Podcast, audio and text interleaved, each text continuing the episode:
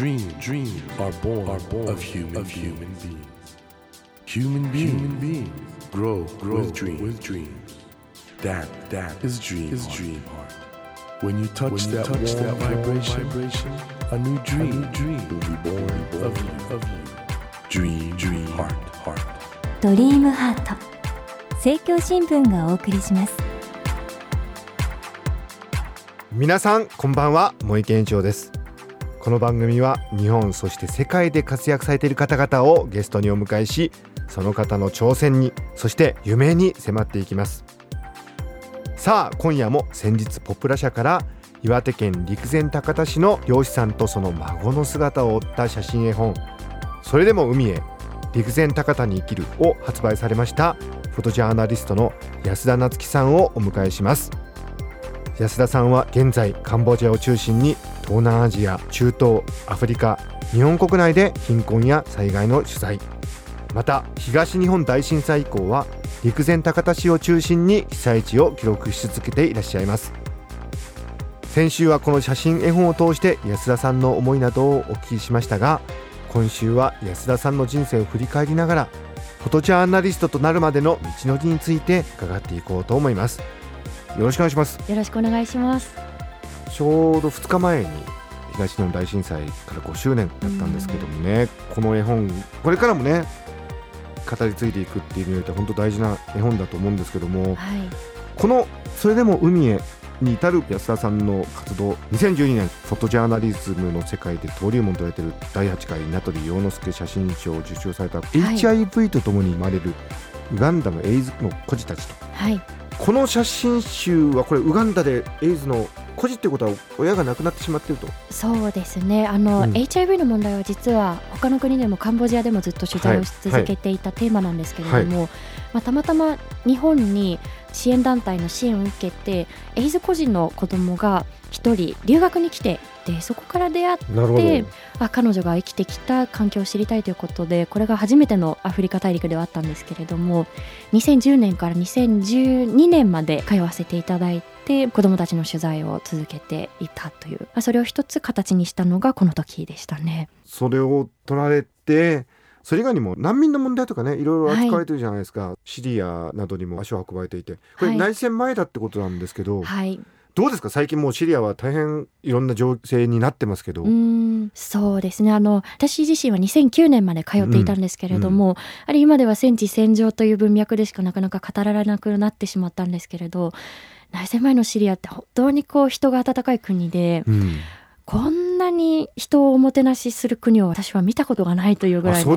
場所でしたね。例えば首都のダマスカスでちょっとバスの乗り場がわからないわっていうふうに本を片手に歩いているとこちらから聞かなくても複数人がどこに行くんだって声をかけてくれてバス乗り場まで連れて行かれて、うん、気づいたらバス代まで誰かが払ってくれて、えー、っ ていうことがあったりですとか。私だけなのかなと思いきややはりこうシリアに行かれた方皆さんこう私はこういうもてなしを受けたっていうふうににもう止まらないわけですよね。そういう温かい輪の中に常にいることができた国だったので非常にこう衝撃的でしたね。内戦がここまで。国がね今ああいう状態になってしまってるっていうことで、はい、やっぱり今ね難民の方がいろんなところで大変な思いされてますけど生きるってことは世界に広がっていくわけなんで。またそういうテーマとかでも仕事される予定はそうですね。あの1月にちょうどイラクの北部と、それからヨルダンと回ってきたところだったので、これからもその中東の取材というのは続けますし、うんうん、まあ、残念ながらその難民の流出というのがまだまだ止まらない状況だと思うんですね。うんうん、で特にそのヨルダンが貧害に足を運んでいるところなんですけれども、もうその非公式な数を入れると100万人近くシリアから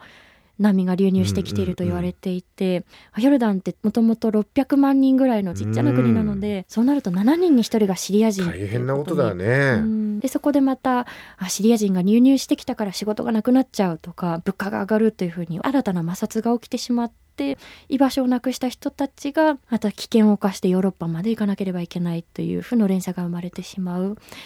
なのでなかなかこう内戦をすぐに今すぐ内戦終わってくださいというふうに止めるということは難しいかもしれないんですけれど、まあ、せめて傷ついた人たちが安心して暮らせる居場所を一時的にでも築くことができれば亡くなっていく人の数っていうのは少しでも減らすことはできるんじゃないかなというふうに思うんですよね。今のお話でもねヨーロッパの中のシリア難民の方の様子についてはいろいろ報道で目にする機会が多いんですけど、はいそのヨルダンのシリア難民の方の様子ってのはなかなか我々も普段目にすることがなくて、うんそういう意味ではそのフォトジャーナリストの役割ってのは大きいですよね。そうですねあのやはりこう写真でどういうふうに伝えたらいいんだろうというふうなことは常に考えていて、うん例えばその難民という人ってそもそもいないわけですよね。ももともと難民だった生まれつき難民ってことないですもんね。もちろんそうですし。人間ですもんね。はい、あとやはりこう難民問題というふうにくくられることによって、うん。やはりどうしてもこう一人一人の顔というのが見えづらくなっていく。確かに。みんな違うんだもんね。そうですね。そのバックグラウンドも皆さん違いますし。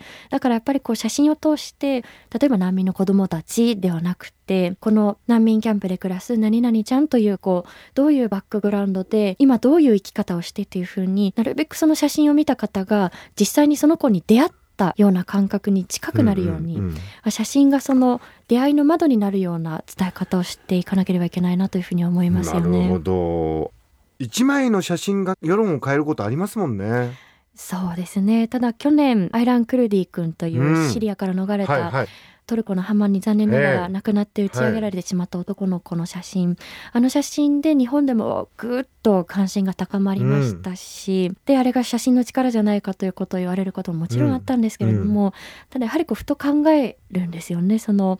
アクルディ君の家族の中でお父さんだけが生き残ってうんいるわけですけれども、うん。あの写真が世界中に出回ることによってお父さんの心は全く癒されることはないだろうなということを想像するわけですよね。そういうことも考えなくちゃいけませんもんね。そうですねなので一番こう傷ついてる人たちを犠牲にし続けてるっていうことは常に頭に置いて忘れてはいけないことだなというふうに思いますね。大変な仕事ですねそこまでやっぱり考えてねだから例えばねフォトジャーナリストとして有名になってうん名声を得ようと思ったらまあ変なしショッキングな写真とかをうん撮って大手のメディアに載せてもらったらいいわけじゃないですか、うんまあ、そういう方がいないとも限らない。ですね。でも今みたいに考えてらっしゃるとこれどういうスタンスで仕事していくかっていう。そうですね。あの確かにその衝撃的な写真というのは一時的なインパクトはあると思うんですけれども、まあ、私自身そのイソップ物語でいううん。北風と太陽というものを常はいにはいはいはい。あの意識をしていて、ええ。やはりこう人が本当に共感をしてあこの問題のことをもっと知りたいっていうふうに心から思えるものってやはりこう太陽のような温かさがあるものだと思うんですね。子どもたちの日常であったりですとか、でもそれもやはり太陽が温かいっていうふうに思えるのって北風がどれぐらい冷たいかっていうことを分からなければ感じないですしあの両面伝えていく必要がある。でそのためにはやはりこう一時的にバンとこう衝撃的なものを出すんではなくてこう日常の中に時間をかけて寄り添っていく必要がある。あそれをフリーランスという立場ですけれどもそういう立場だからこそあ時間をかけて丁寧に積み上げていく必要があるのかなというふうに思いますね。立派だ。どういうふうに生きてくるとこういう立派な フォトジャーナリストで 28歳の段階でなるんですかねふらりふらりと生きてきました。あのー安田さん立派すぎてちょっと僕は本当びっくりしたんですけども。あのフォトジャーナリストってどうやったらなるんですか？特に資格があるわけではないので、うん。極端に言えば今日からフォトジャーナリストですっていうふうに名乗ってしまえばフォトジャーナリストっていうところはもちろんあるんですけれども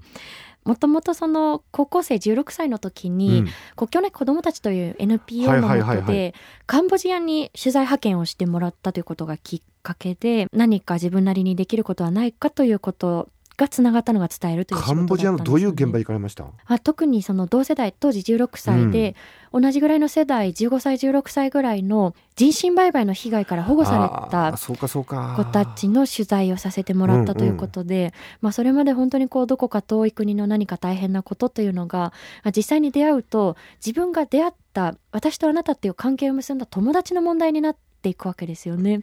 で心の距離が一気に縮まっていってやはり何かしたいでも高校生なのでできることってほとんどないわけですよね。うんうん例えばものすごくこう潤沢にお金があるわけではないので、みんなをお腹いっぱいにすることもできないですし何か例えば茂木さんのように専門的な知識を持っているわけではないのでうん例えば誰かが病気になった怪我をしたでも技術がない治療ができないっていうことになりますよね。で唯一何か残されているとすればまあ、五感で感じてきたカンボジアというものを一人でも多くの人たちと共有していくことじゃないかなというふうに、ん。あそれが伝える。16歳で思ったんですか？思いましたね。はいえでも僕ねそれ素晴らしい体験だと思うんですけど、そういうなんか純粋な思いを持ったという16歳の原点から、は大手出版社から本を出すそのフォトジャーナリストとして活躍するその専門性っていうか技術とかはい。磨く道筋ってのはどう登っていかれましたか、そうですね。最初は本当にこう手探りで、うん。私自身フォトジャーナリストの渋谷敦といはい。う先輩がいるんですけれども、彼に出会ったことがきっかけで写真を始めたんですけれどもでなるべくその自分が撮った写真をできれば褒めない人に 見てもらうということでなるべく酷評してくれるような人にあの見てもらってブラッシュアップをしていってあ今度はこういう撮り方をするともっと伝わっていくんだってこういう取り方をしていくとよりこう入り込みやすくなっていくんだ、はいということは、もう実践を積みながら学んでいったという形ですよね。えじゃあ何？あの意外ともう厳しい育て方をしてくれる人についていくというのが育つ上では大事ってことですね。そうですね例えばその写真を友達とかに見せるといいねいいねって言うもそんねうなんです。よねなので友達ではないもっと客観的になるべく辛辣な言葉をくれる人そういう人たちを大事にするべきだなというふうには。なかなか今そういう人に出会えないもんね。うんあのネットで叩かれるっていうのと違うもんね。そうですね。ネットで炎上して叩かれるんじゃなくて、はい、本当に経験も積んでてそれなりに見識もあって尊敬できて、うん。その人がちゃんとダメ出ししてくれるという。そうですね、うん。でやっぱりこう幸いのことに次の世代を育てたいっていう思いを持っているフォトジャーナリストさんに私はたくさん出会ってきて、うん。わーっとこう辛辣な言葉はかけられるんですけれど。えななんて言われました？えもう写真なんてやめた方がいいというのはもちろん言われますし、本当、ね、でもその最後に彼らがかけてくれるのが、うんだってもっとできるはずだからっていう言葉をかけてくれるわけですよね。じゃあやっぱり次はもっともっと力を注げるはずだっていうふうになるわけですよね。だからそういう大人をまず目指したいなというふうにこれから私も経験を積んでいってあ学生さんたちから自分もこういう仕事を目指したいというふうになった時になるべく自分の持てる何かで応援できるような大人になりたいなとは思います28にしてね。大化の風格があるんですよ。でもねまだ28なんですけど学生とかから相談を受けることもあります？そうですね。あの学生さんからは逆にその年が近いからこそ、うん。ちょっと先に行っている人という形で自分もやりたいんですけどどういう勉強しましたかとかどういうふうに最初掲載してもらいましたかとか、うんうん。聞きやすいんだと思うんですね。年が近いからこそ。あなので学生さんから相談を受けることはたびたびありますね。であれですか？自分の育てられた道筋を振り返り時には厳しいこと言ったりもします？いやー私自身はまだ自分がなかなかまだ体制していない立場なので辛辣なことを言える立場ではないんですけれど でもやはりこうノウハウは教えることができてそういったところはせっかく目指したいっていう世代がいるからこそなるべく共有していきたいなという思いはありますよね。もし皆さんね安田さんトークイベントとか講演などもされてるんですよね、そうですね。そういうものも。ぜひあの安田さんのブログホームページがありますのでそこでいろいろ情報を仕入れてぜひちょっといろいろアドバイスもしてくださるかもしれませんけどその時は当然ポプラ社のそれでは海へは持ってないとやっぱちょっとこれはね どうかなと思うんでちょっとね、ありがとうございます。ぜひええ皆さんこの本本当素晴らしい本なんで番組ももう最後になってしまいますけど本当5年経って東日本大震災のことを我々絶対忘れてはいけなくて。はい。改めていかがですかこの本についてそうですね。あの私自身のその忘れたくないという一つの決意の形としても作らせていただいたんですけれどもやはりこの東日本大震災を忘れないということももちろんなんですけれども、やはりそれをさらに超えて自然と人間が同じ空間を分かち合って生きていくっていうのはどういうことなのかということを地域を超えて考えるきっかけをこの本で作れればいいなというふうに思いますね。素晴らしい。この漁師さんの姿にそれが出てますよありがとうございます。そうだね、ん。自然と人間がどう共生していくかという大きなテーマを扱っている、それがですねそれでも海へという陸前高田に生きるこのポプラ社が出ている本です。ということでぜひこの番組を聞いている人全員買いましょう。ありがとうございます。ということであの本当に楽しい時間だったんですけどもそろそろお別れとなってしまいました、え2週にわたり本当貴重なお話ありがとうございます。今夜はフォトジャーナリストの安田夏樹さんをお迎えしました。ありがとうございました。ありがとうございました。